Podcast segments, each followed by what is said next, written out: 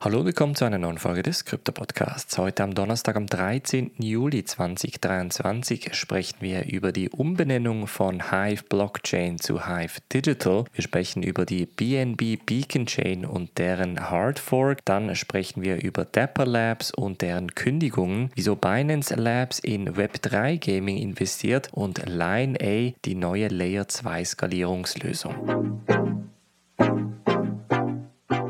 springen wir in diese erste News Story. Und zwar war ja das letzte Jahr für Kryptominer ein ziemlich toughes Jahr. Vor allem für die Ethereum-Miner, welche ja per September mehr oder weniger auf andere Blockchains wechseln mussten. So zum Beispiel auch Hive Blockchain. Die waren nämlich ausgerüstet mit sogenannten GPUs, also Graphics Processing Units, Grafikkarten, spezifisch um unter anderem eben auch Ethereums zu meinen. Nach dem September, nach dem Wechsel auf Proof of Stake, mussten sie sich nach Alternativen umschauen. Da gab es natürlich Ethereum Classic, welches aber natürlich nicht annähernd so profitabel wie das ursprüngliche Ethereum gewesen ist. Also hat sich Hive Blockchain dazu entschieden, komplett eine andere Strategie einzuschlagen und sich nun Hive Digital Technologies zu nennen. Unter anderem auch, um KI und Cloud Computing anzubieten. Denn Grafikkarten werden vor allem bei AI-Applikationen sehr rege genutzt und das ist natürlich eine große Chance für Hive Digital, welche sich nun ein bisschen neu positionieren kann. Am 12. Juli haben sie der SEC das Filing eingereicht, bei welchem sie den Namenswechsel sowie auch den Strategiewechsel offiziell ankünden, unter anderem auch, wie gesagt, um KI-Applikationen zu powern. Es ist nicht die erste Mining Company, die das Ganze so gewechselt hat. Auch Riot Blockchain hat sich umbenannt in Riot Platforms unter anderem auch, weil man gemerkt hat, dass man zwar relativ starke Grafikkarten und Mining-Geräte hat, die aber nicht unbedingt immer für Bitcoin-Mining bzw. Ethereum-Mining brauchen muss. Ob jetzt schlussendlich das Ganze wirklich mit KI funktionieren wird, ist natürlich eine andere Frage, denn momentan ist da der ganz klare Marktführer Nvidia, welche nicht nur die Hardware, sondern eben auch die Software bringt. Und das ist so ein bisschen die große Frage, ob sie diese GPUs entsprechend mit der Software ausstatten können und somit natürlich auch kompetitiv am Markt mit guten Preisen ankommen können. Ansonsten war es für die Miner vor allem in den letzten Monaten ein bisschen ein erholsamerer Weg, denn der Bitcoin-Preis ist natürlich gestiegen. Durch den Ordinals-Hype sind die Gebühren auch angezogen.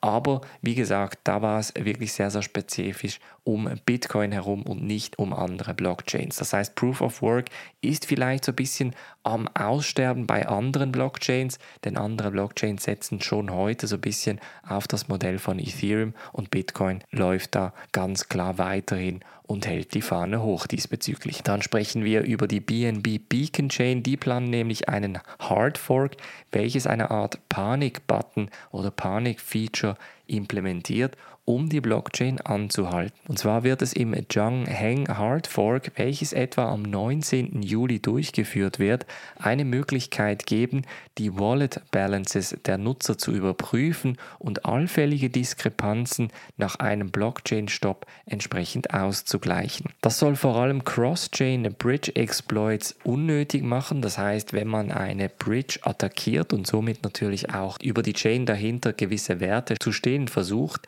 dass man dort entsprechend einen Blocker hat und somit natürlich auch die Nutzer schlussendlich schützen kann. Auf der einen Seite sicherlich sehr positiv, auf der anderen Seite hat ja die BNB-Chain bereits so ein bisschen den Ruf, zentralisiert zu sein und das verstärkt es jetzt nur ein bisschen stärker. Ganz interessant ist auch, dass die BNB-Chain sehr wahrscheinlich in der Zukunft auch eine OP-BNB-Chain aufbauen wird, also quasi eine Layer 2 Skalierungslösung, welche unter anderem auch für den Gaming-Teil angewendet wird.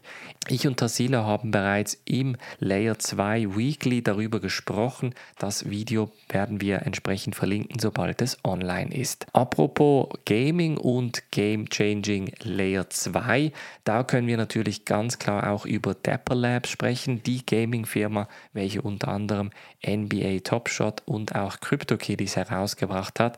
Die haben nach zwei Kündigungswellen nun weitere 51 Mitarbeiter auf die Straße stellen müssen.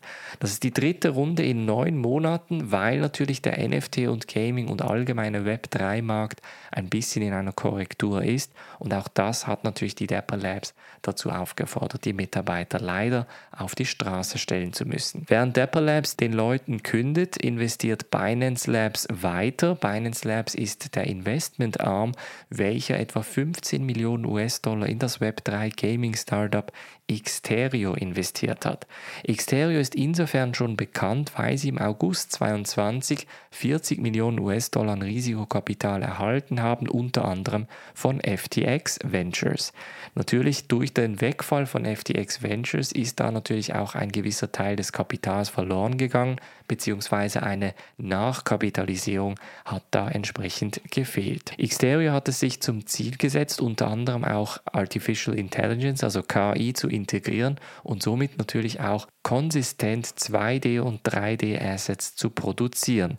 Man möchte also mit der KI diese Assets relativ schnell und auf hoher Qualität und hohem Niveau produzieren und somit natürlich auch entsprechend weitere Games herausbringen. Und zum Schluss sprechen wir noch über die Layer 2 Skalierungslösung Line A, denn Consensus lanciert da entsprechend die erste Runde des Mainnets. Das Ganze war bereits auf dem Testnet und wurde zum Beispiel auch schon auf Airdrop One von Tassilo in einer Anleitung beschrieben.